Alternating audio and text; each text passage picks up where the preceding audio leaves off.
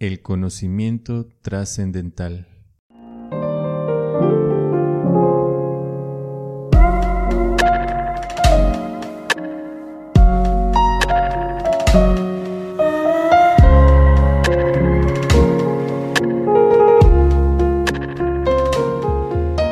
Los concisos versos de la Bhagavad Gita son una guía conclusiva en la ciencia de la autorrealización.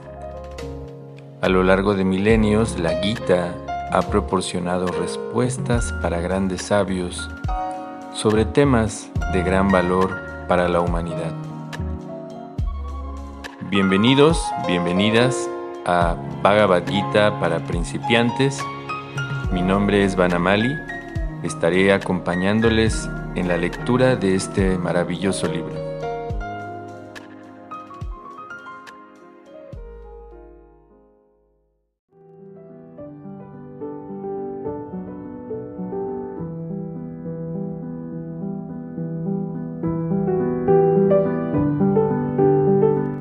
El señor Sri Krishna dijo, Yo le enseñé esta imperecedera ciencia del yoga a Viva Swan el dios del sol, y Vivasuan se la enseñó a Manu, el padre de la humanidad, y Manu a su vez se la enseñó a Iswaku. Esta ciencia suprema se recibió así a través de la cadena de sucesión discipular y los reyes santos la entendieron de ese modo. Pero en el transcurso del tiempo la sucesión se rompió y por ello la ciencia tal como es parece estar perdida. Esta antiquísima ciencia de la relación con el Supremo te la expongo hoy a ti, porque tú eres mi devoto, así como también mi amigo, y puedes por ello entender el misterio trascendental de la misma. Arjun dijo, Viva Swan, el dios del sol, nació antes que tú, por lo cual es mayor que tú. ¿Cómo puede entender que en principio tú le hayas enseñado esta ciencia a él? La personalidad de Dios dijo, tanto tú como yo hemos pasado por muchísimos nacimientos. Yo los puedo recordar todos, pero tú no, oh subyugador del enemigo. Aunque soy inaciente y mi cuerpo trascendental nunca se deteriora, y aunque soy el Señor de todas las entidades vivientes, aún así aparezco en cada milenio en mi trascendental forma original. Cuando quiera y donde quiera que haya una declinación de la práctica religiosa o descendiente de Bharat y un aumento predominante de la irreligión, en ese entonces yo mismo desciendo, para redimir a los piadosos y aniquilar a los infieles, así como para restablecer los principios de la religión, yo mismo aparezco milenio tras milenio. Oh Arjun, aquel que conoce la naturaleza trascendental de mi aparición y actividades, al abandonar este cuerpo no vuelve a nacer de nuevo en este mundo material, sino que alcanza mi morada eterna. Estando libres del apego, el temor y la ira, estando totalmente absortas en mí y refugiándose en mí, muchísimas personas se purificaron en el pasado mediante el conocimiento acerca de mí, y de ese modo todas ellas alcanzaron el estado de amor trascendental por mí. En la medida en que todos ellos se entregan a mí, yo los recompenso. Todo el mundo sigue mi sendero en todos los aspectos, oh hijo de Prita. Los hombres de este mundo desean tener éxito en las actividades fruitivas y para ello adoran a los semidioses. Prontamente, por supuesto, los hombres obtienen resultados del trabajo fruitivo en este mundo.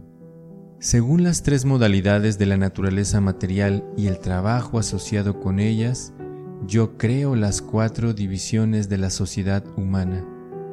Y aunque yo soy el creador de ese sistema, debes saber que yo no hago nada, pues soy inmutable.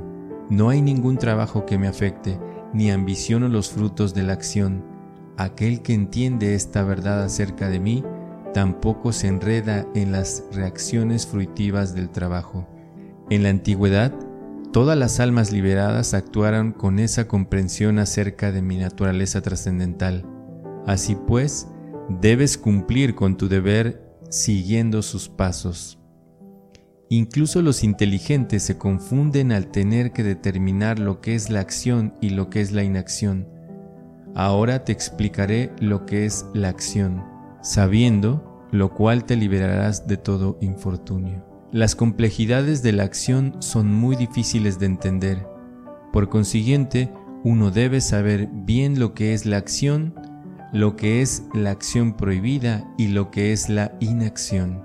Aquel que ve la inacción en la acción y la acción en la inacción es inteligente entre los hombres y se halla en la posición trascendental, aunque esté dedicado a toda clase de actividades. Se entiende que alguien tiene pleno conocimiento cuando cada uno de sus esfuerzos está desprovisto del deseo de complacer los sentidos.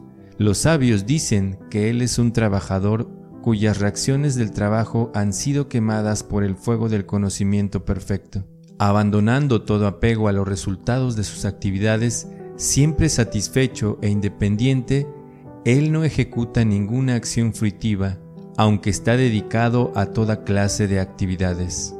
El hombre que posee una comprensión tal actúa con la mente y la inteligencia perfectamente controladas. Abandona todo sentido de propiedad, de sus posesiones y actúa únicamente para satisfacer las necesidades básicas de la vida.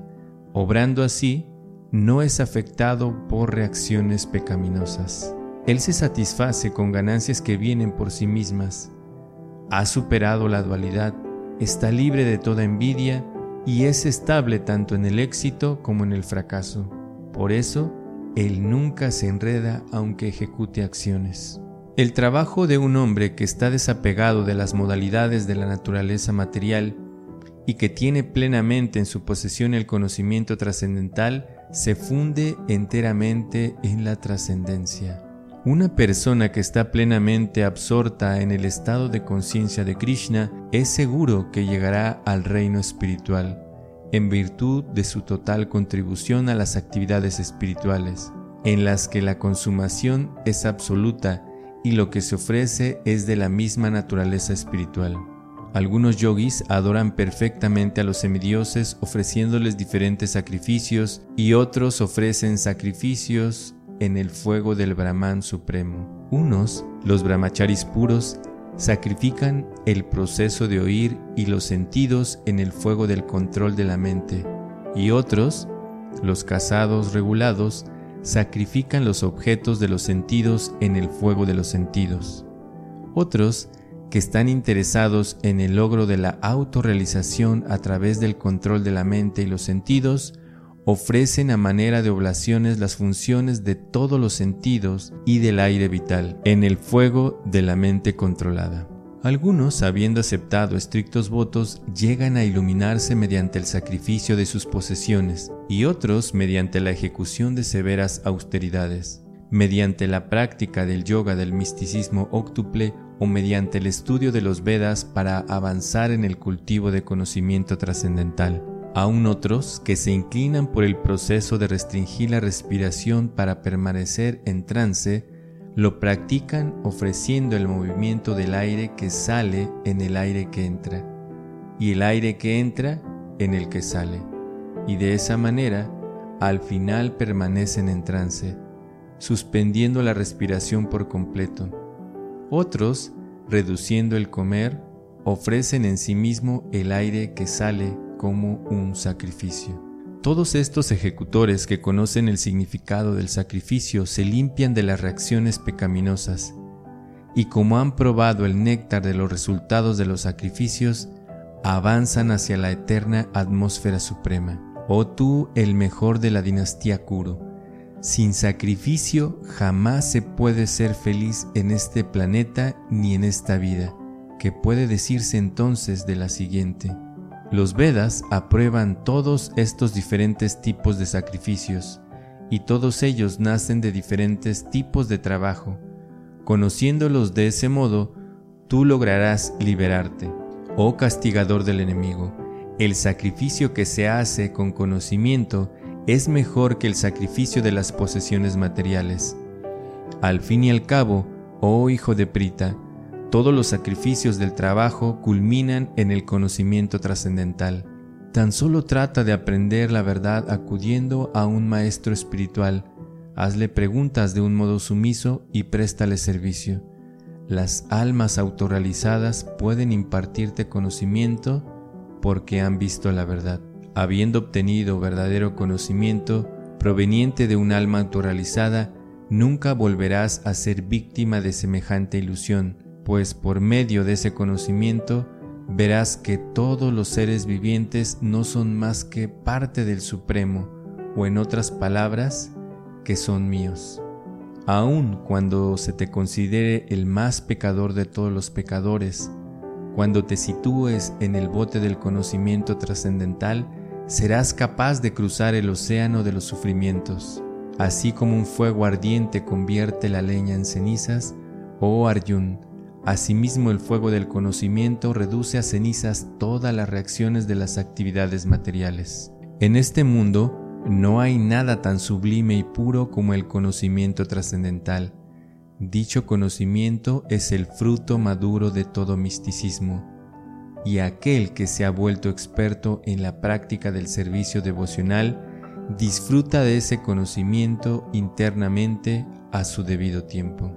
Un hombre fiel que se consagra al conocimiento trascendental y que subyuga los sentidos es merecedor de obtener ese conocimiento, y al adquirirlo encuentra rápidamente la suprema paz espiritual.